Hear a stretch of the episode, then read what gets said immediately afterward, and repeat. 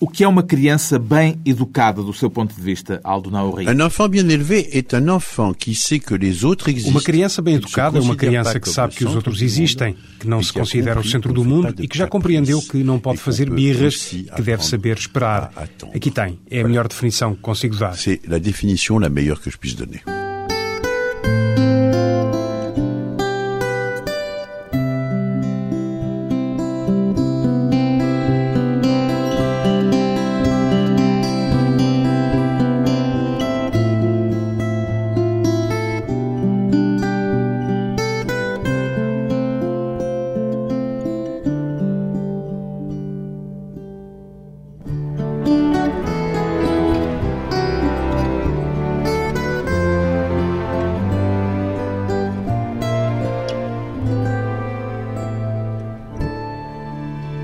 Aldo Nauri, 71 anos, pediatra, acredita Aldo Nauri que podemos conhecer melhor os adultos observando o comportamento dos filhos deles? Oui. C'est-à-dire que lorsque l'on voit les enfants, on peut comprendre Sim, comment les adultes quer voient dizer, le monde. quando vemos crianças, podemos compreender como é que os adultos veem o mundo e como é que eles se veem no mundo. Frequentemente, quando eles têm crianças bem educadas, isso significa que eles próprios são pessoas com consideração pelos outros, que consideram que os outros têm o mesmo lugar que eles no mundo e que, portanto, foram eles les próprios bem educados.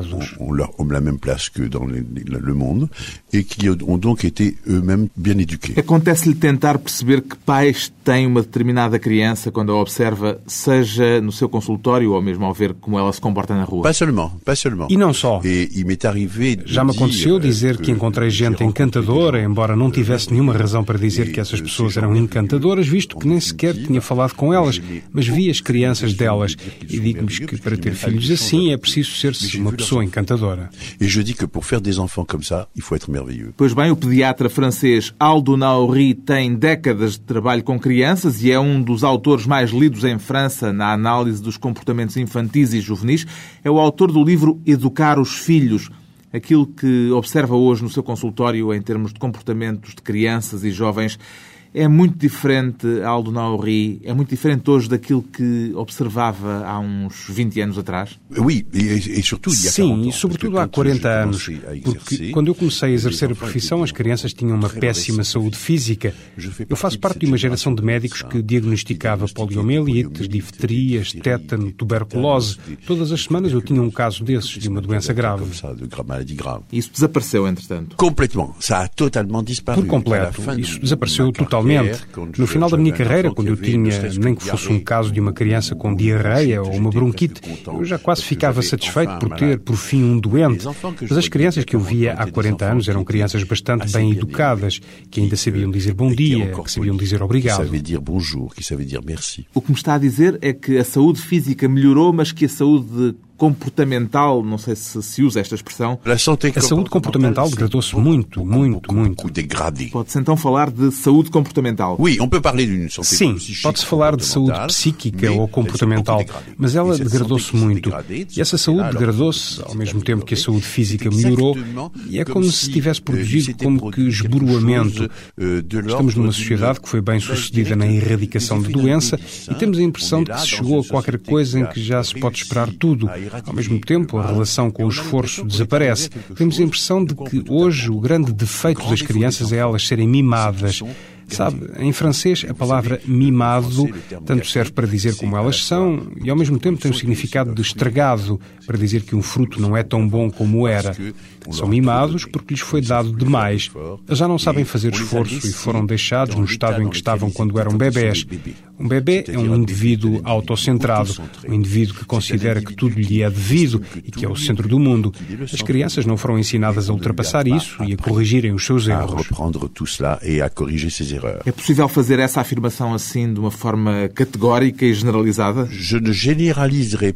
Não vou generalizar, mas direi que, em termos estatísticos, o número de crianças que se mantém no estado de bebê está a tornar-se muito preocupante. Há estatísticas claras nesta matéria?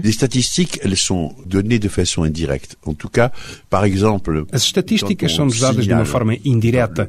Seja como for, quando, por exemplo, o Alto Comissariado da Educação em França sublinha que 40% das crianças que chegam ao segundo ciclo não dominam a linguagem escrita e as capacidades de cálculo, 40% é imenso, é quase um em cada dois. Isto começa a ser verdadeiramente muito preocupante. Essas crianças que não têm esse domínio, embora já o devessem ter adquirido, são indivíduos que não têm qualquer tipo de relação com a ideia de esforço. Se isto continua assim, a renovação geracional não é algo que faça regredir estes sintomas ou estes problemas. Pelo contrário, agrava-os. Portanto, corremos o risco de ver estes problemas sofrerem um aumento importante. Les problèmes, au contraire, ils les aggravent. Donc, on risque d'avoir ce, tout cela augmenté de façon assez importante. E também identifica comportamentos problemáticos novos? Oui, tout à fait. Sim, absolutamente. Vamos a caminho de uma sociedade que será uma sociedade, aliás, os psicanalistas têm um termo para isso, falam da perversão ordinária. O que é que isso significa? La perversion ordinaire, c'est-à-dire que nous avons de plus A perversão ordinária quer dizer que temos cada vez mais indivíduos no nosso meio que só pensam neles próprios e que consideram que os outros não têm importância nenhuma. Os outros estão lá apenas para serem instrumentos do seu prazer. São indivíduos profundamente egoístas e que não têm qualquer relação positiva com a lei. espèce de rapport positif à la loi. Para combater isso, o Aldo Nauri sugere que os pais devem voltar a ser autoritários. Oui. A sua ideia é de que é preciso um regresso ao passado em termos de comportamento, Aldo Nauri? Non, je ne veux pas revenir en arrière dans la mesure si vous. Não, eu não quero voltar atrás, na medida em que tenho em conta que um certo número de coisas desapareceram e foi bom terem desaparecido. O que eu digo é que não se deve deitar fora o bebê com a água do banho e que há regras fundamentais de que as crianças sempre tiveram necessidade e de que continuarão sempre a necessitar para poderem tornar-se indivíduos capazes de viver em sociedade. Capables de vivre ensemble. Ao defender a ideia de que os pais têm de ser autoritários, não teme que haja quem veja nisso uma defesa do regresso ao autoritarismo? L'autoritarisme, ça n'est pas l'autorité. L'autoritarisme, c'est le contraire de l'autorité. O autoritarismo não é autoridade. O autoritarismo é o contrário da autoridade. O autoritarismo é a manifestação de uma aparência de autoridade por parte de um indivíduo que não está minimamente convicto daquilo que está a dizer. A autoridade praticamente não tem necessidade de se exprimir. A criança percebe-a e sente-a numa comunicação inconsciente com os pais. E ela é extraordinariamente tranquilizadora.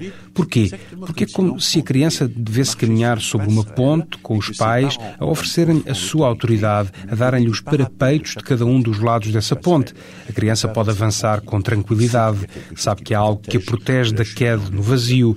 É isto a autoridade. Ora, a autoridade deriva do facto dos pais saberem que são pais, sabem que já têm um certo saber enquanto pais e que a criança é uma criança. Encontramos aqui algo que existe também na relação professor-aluno. O professor leu muito mais do que o aluno, tem um saber que o aluno não possui. L'enseignant a beaucoup plus lu que l'enseigné, a un savoir que l'enseigné n'a pas. O que nos está a dizer é que pais e filhos, professores e alunos não estão ao mesmo nível. Ils ne sont pas. ils Não sont- estão. ils sont dans une Estão numa relação que é vertical. E a verticalidade dessa relação é algo que eu defendo com unhas e dentes, considerando-a absolutamente essencial. E considera que isso se perdeu. Isso perdeu-se parce qu'on a porque se decidiu que a criança et e os pais deviam ter uma devaient relação avoir une horizontal. Horizontale. No seu livro, uma das explicações que avança para essa mudança das últimas décadas é o aparecimento da contracepção. O que é que uma coisa tem a ver com a outra? Alors, la maîtrise de la contraception, j'ai dit, a participé. C'est-à-dire que Bem, o domínio da contracepção foi um dos fatores.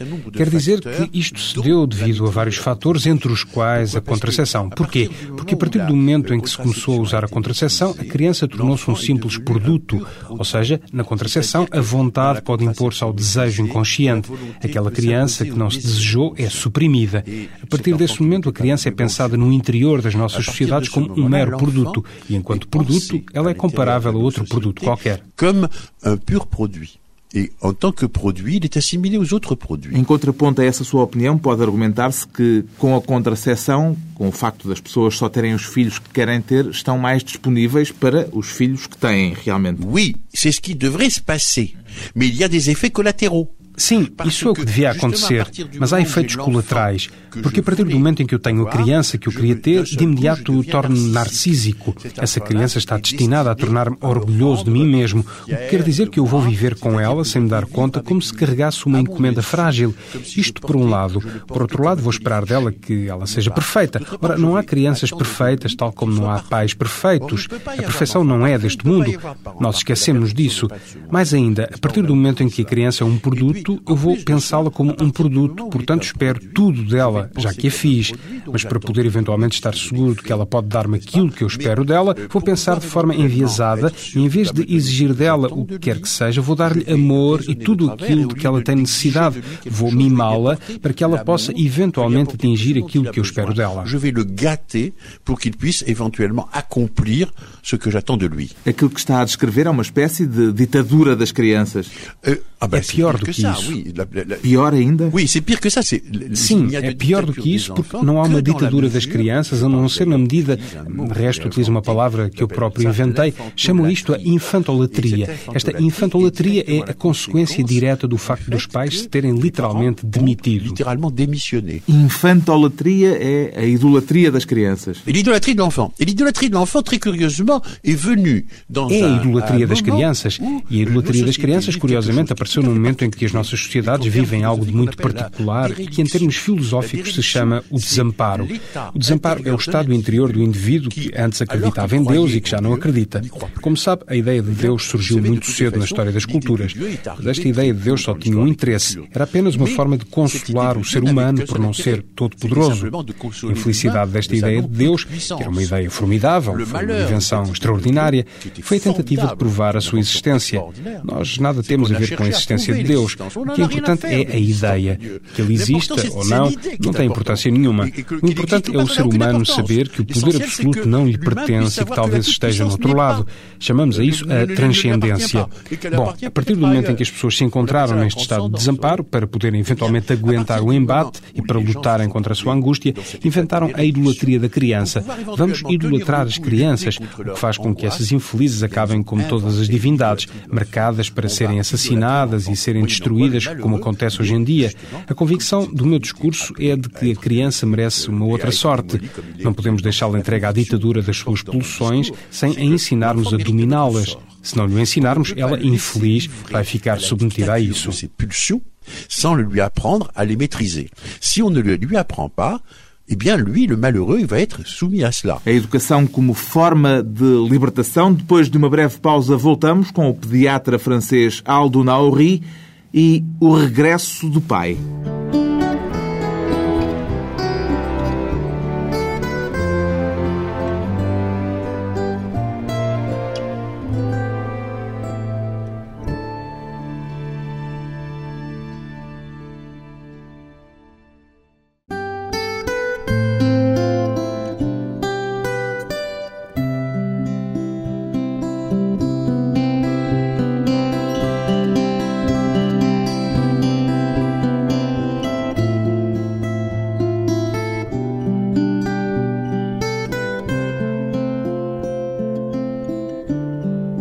De regresso à conversa com o pediatra francês Aldo Naori, o autor do livro Educar os Filhos, um livro onde defende o regresso do pai. O que é que quer dizer com isto, Aldo Naori? Le père a été littéralement démissionné, c'est-à-dire O pai foi literalmente demitido.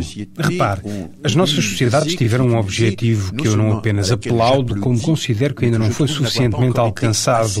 O objetivo de lutar de uma forma determinada contra a desigualdade de direitos entre homens e mulheres. Nos direitos, os homens e as mulheres devem ser iguais. Et les femmes doivent être égaux. Faz questão de sublinhar de uma forma muito clara nos direitos. Porquê? Je souligne en droit parce que que l'on lutte contre les inégalités ne veut pas dire qu'il faille effacer les différences. Sublinho nos direitos, porque o facto de se lutar contra as desigualdades não quer dizer que seja preciso eliminar as diferenças. As diferenças são uma fonte de riqueza e são fundamentais. Os homens e as mulheres não pensam o mundo da mesma maneira, não apreendem o mundo da mesma maneira. Pois bem, justamente porque se decidiu lutar contra as desigualdades, suprimiram-se as diferenças e decidiu-se que mãe e pai são a mesma coisa. Portanto, o apoio social aos pais, que até aí intervinham, desapareceu por completo. Outrora, a sociedade apoiava o pai e dizia: o apoio que nós damos ao pai vem compensar a vantagem que a mãe tem carregando em si a criança e sendo ela a pô-la no mundo. Isto dá aos pais, se quiser, um poder duplo: um poder biológico e carnal atribuído à mãe e um poder de decisão atribuído ao pai. Sabemos bem que os pais pais não eram tão abusadores como se diz. Um amigo meu, um psicanalista português, disse-me que existe eh, na língua portuguesa uma expressão em que, quando um homem tem de tomar uma decisão, diz: Tenho de perguntar ao meu travesseiro. Quand un homme doit prendre une décision, il dit Je demanderai mon oreiller. Sim, em português existe a expressão conversar com o travesseiro. Voilà, et je demanderai à mon oreiller, c'est bien Pronto, entendu. e perguntar ao travesseiro quer dizer, evidentemente, vou perguntar à minha mulher. Portanto, sempre houve no seio do casal um entendimento entre os homens e as mulheres, entre as mães e os pais, mas foi decidido que esse apoio devia desaparecer. Portanto, fez dos pais umas segundas mães. E esses pais já não têm, de modo nenhum, a possibilidade da ação que tinham no passado. A imagem do pai do passado, autoritário, frio e distante, não corresponde à verdade, no seu entender? À mon sens, vraiment excessif. No meu entender, é verdadeiramente excessiva. Mas aquilo que eu digo do pai é que, ao nível do inconsciente, no inconsciente não existe o pai. No inconsciente só existe a mãe. E o pai, que é? É uma metáfora. Quer dizer, o pai é tudo aquilo que limita o poder da mãe. É tudo o que vai impedir a mãe de inundar a criança. C'est tout ce qui vient empêcher la mère d'inonder son enfant. Isso, levado à letra, leva-nos de volta à sociedade patriarcal com a diferença de direitos entre homens e mulheres. Mais ça, c'est, si vous voulez, c'était mis en œuvre dans les sociétés patriarcales de façon parfois excessive. Isto, se à quiser, foi posto em prática nas sociedades patriarcais de um modo por vezes excessivo. Mas no interior do inconsciente, o pai é isto. É o que limita toda a satisfação que a mãe quer dar ao seu filho. De tal modo que, na cabeça do pequeno, no seu inconsciente, tudo aquilo que diz sim é acreditado na mãe e tudo aquilo que não é sim é posto na conta do pai. Pois bem, o pai deve representar este papel. E o que deve ele fazer? Precisamente a partir do momento em que ele ocupa esse lugar de limitador, é fundamental hoje em dia, que não tem o apoio da sociedade, que ele faça com que a mãe do seu filho se lembre que ela também é mulher. qu'il veille à faire en sorte que la mère de son enfant se souvienne qu'elle est aussi femme. O que é que isso quer dizer exatamente? Ça veut dire qu'il doit lui dire qu'elle n'est pas seulement la mère de son enfant. Quer dizer n'est que pas ele deve dizer-lhe que ela não é só a mãe Elle do est seu filho aussi e que ela não é apenas por inteiro tout para o seu lui, filho. en tant Ela é qu'homme, também, sa antes de mais e acima de tudo, para ele, enquanto homem, va a sua parceira sexual. sa sexualité Ele vai fazê-la femme, reencontrar-se com a plaisir sua sexualidade de mulher femme, e com o prazer et que ela tem de ser mulher. Na relação que eles terão, ela só parcialmente será mãe do seu filho. Ela não será a 100%. Ela son apenas a enfant. Elle 50% sera ou pas 60%. Elle sera A criança entenderá assim que a sua mãe não é toda para ela. E a partir do momento em que ela sabe que a sua mãe não é toda para ela, essa é a primeira das suas frustrações.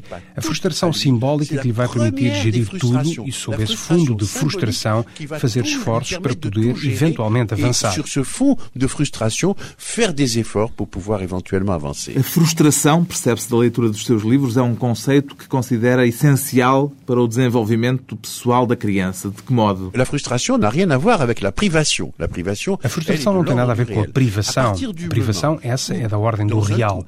A partir do momento em que um casal se entende muito bem, eu costumo dizer que a saúde física e psíquica das crianças se constrói na cama dos pais. A partir do momento em que o casal é um bom casal, podem dar-se todos os brinquedos, todos os mimos à criança, que isso não a estragará.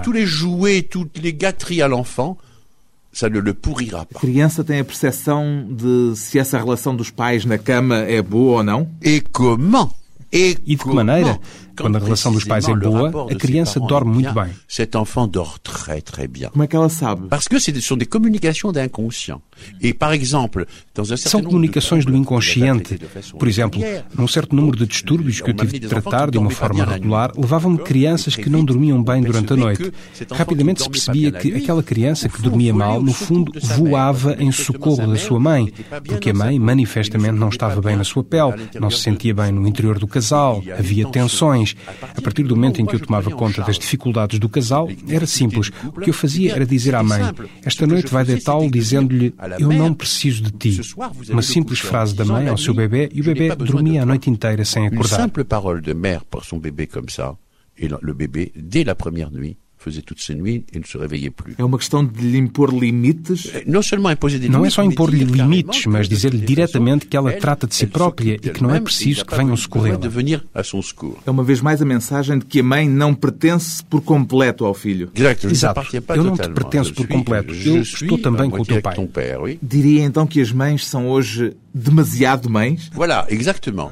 Elles mettent leur maternité au premier plan. Exatamente. Elas colocam a maternidade em primeiro plano por uma razão simples. A partir do momento em que aquela criança é entendida e quase apresentada como um produto, e um produto que não deve ter o mínimo defeito, elas sabem que isso é impossível. E a angústia que elas têm de vir a não conseguir ter êxito nessa tarefa faz com que elas lutem contra a sua culpabilidade, enxergando a sua criança em ternura, respondendo sim a tudo o que ela lhe pede.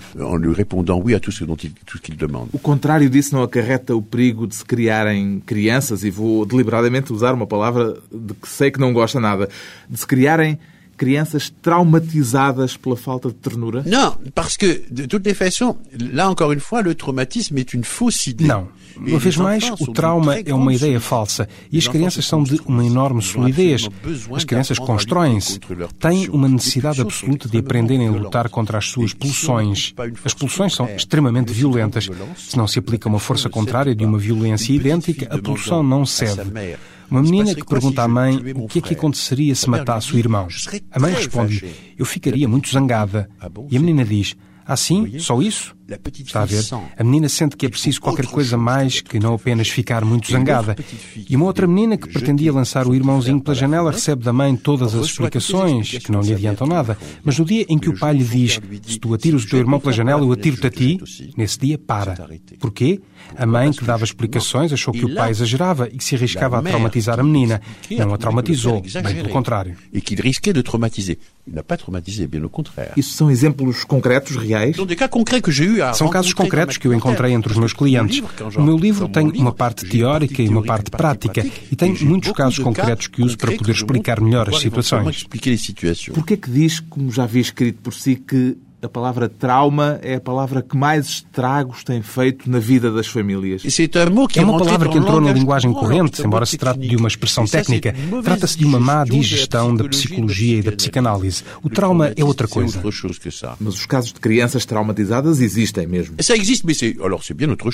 Isso existe, mas é outra coisa. Fala-se de trauma quando há contacto sexual, quando há crianças agredidas, quando há disputas violentas com agressões ao pai ou à mãe em frente da criança. Aí père la de trauma. Mas quando se intervém sobre as pulsões da criança, não se está a traumatizá-la. Sur les pulsions de l'enfant, on ne traumatise pas. A frustração como um instrumento educativo fundamental. Depois de mais um curto intervalo, vamos voltar com o pediatra francês Aldo Naori, a educação moderna e a educação reacionária.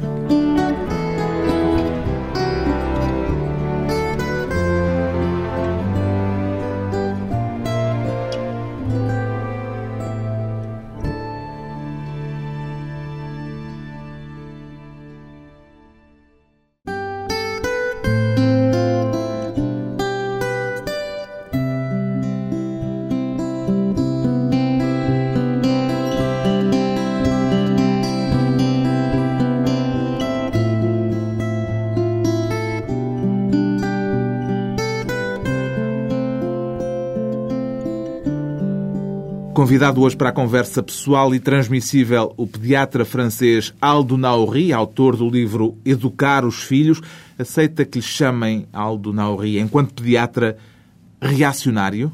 Écoutez, je me fiche des étiquettes que l'on me colle. Ouça, estou-me nas tintas para as etiquetas que me colocam. Aquilo que eu vejo é o resultado. Eu falo em nome das crianças que tratei durante 40 anos. É para que essas crianças não sofram que hoje em dia luto para tentar fazer compreender as coisas. Se agora me chamam reacionário, o que quer que eu diga? Isso não tem a mais pequena importância. Mas, em certo sentido, é claro que as suas posições são uma reação contra um certo modo de educar as crianças. Contra a perversion, contra a contre toutes ces perversão, contra todas essas forças que são verdadeiramente forças cuja única característica é a arbitrariedade e uma grande goela. Eu não sou um Führer, sou o porta-voz da maioria silenciosa, aterrorizada pelas mesmas pessoas que me chamam reacionário. mêmes personnes qui me traitent de réactionnaire. Disse aterrorizada? Terrorisé. Aterrorizada, aterrorizada pelos que me chamam reacionário. Aquilo que se passa hoje em dia é que é de bom tom, em nome de pseudo-ideias, fazer parte de uma espécie de deixa-andar que prega nem mais nem menos do que a anarquia e o hedonismo.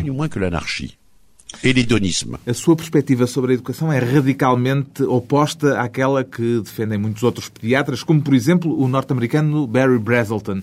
O que é que explica essa diferença tão profunda de pontos de vista, Aldo Nauri? Barry Brazelton, Barry Brazelton nunca deixou ele próprio de ser um bebê. A sua simpatia pelo bebê, que desenvolveu uma grande inteligência clínica, Brazelton para mim não é uma referência.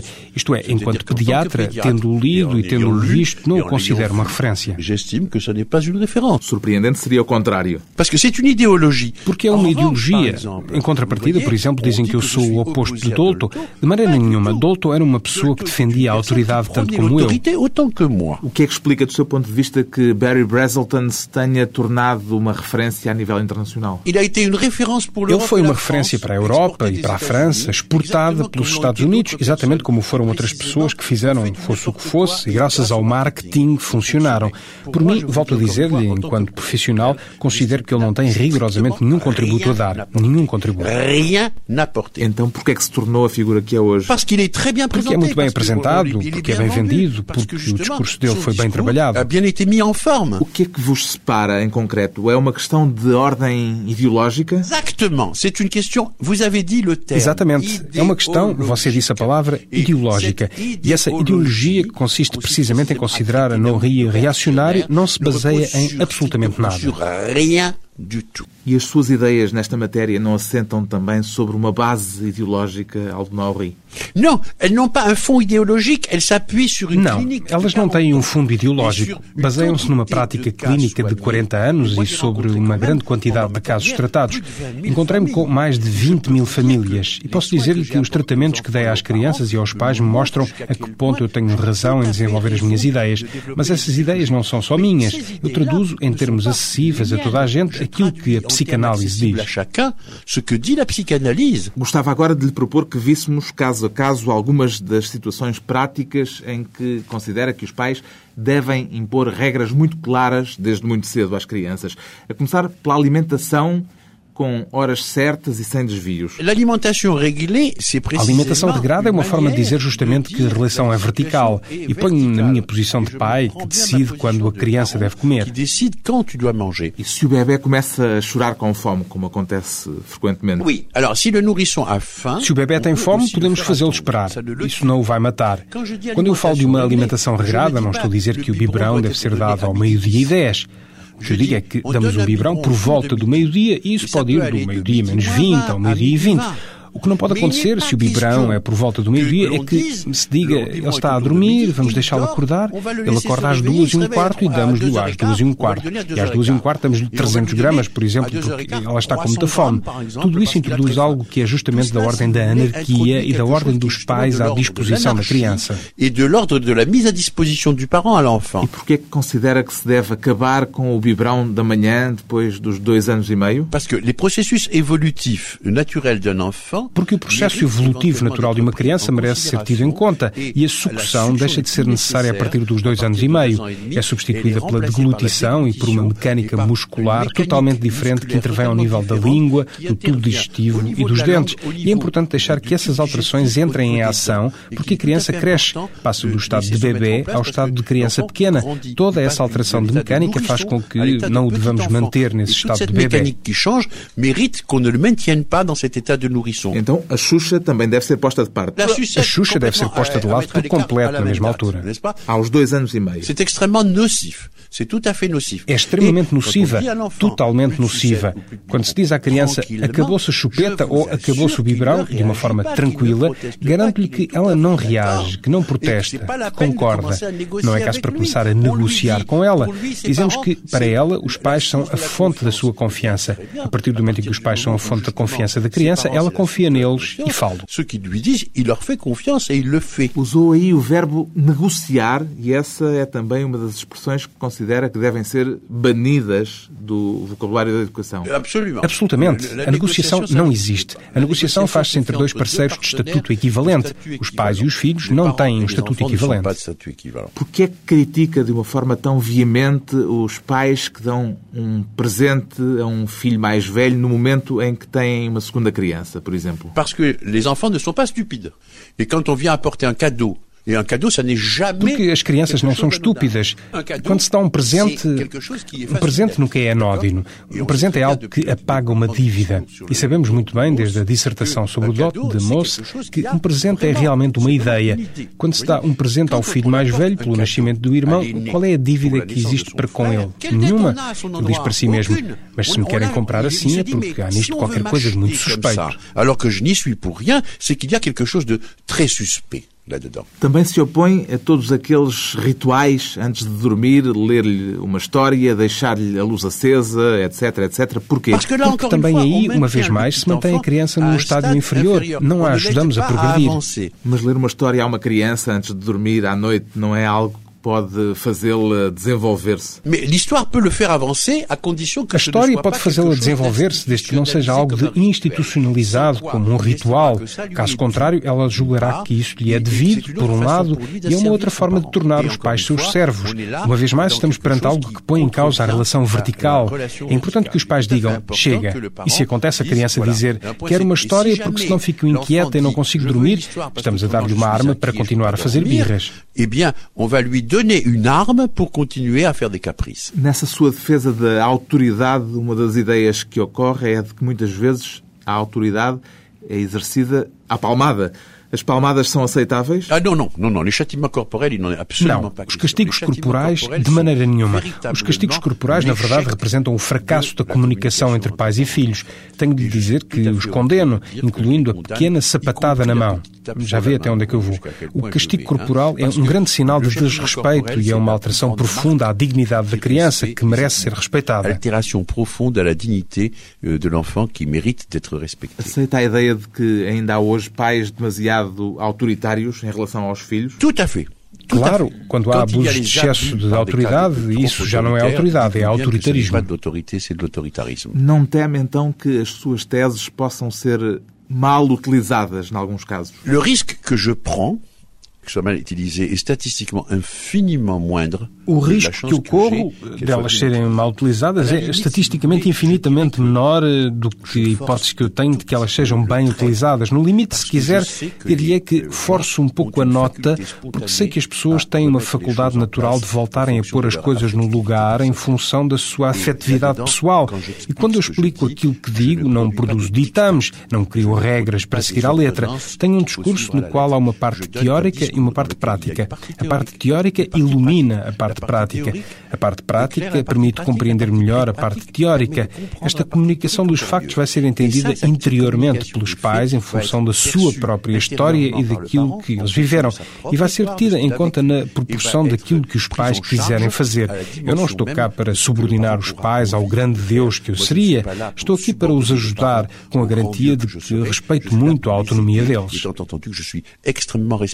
de leur autonomia. No fim desta nossa já longa conversa, reparo que não utilizou a palavra amor uma única vez neste diálogo. Qual é o papel do amor na educação, do seu ponto de vista, Aldo Nauri?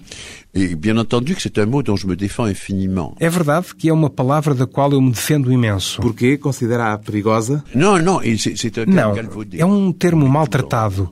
Mete-se tudo no amor.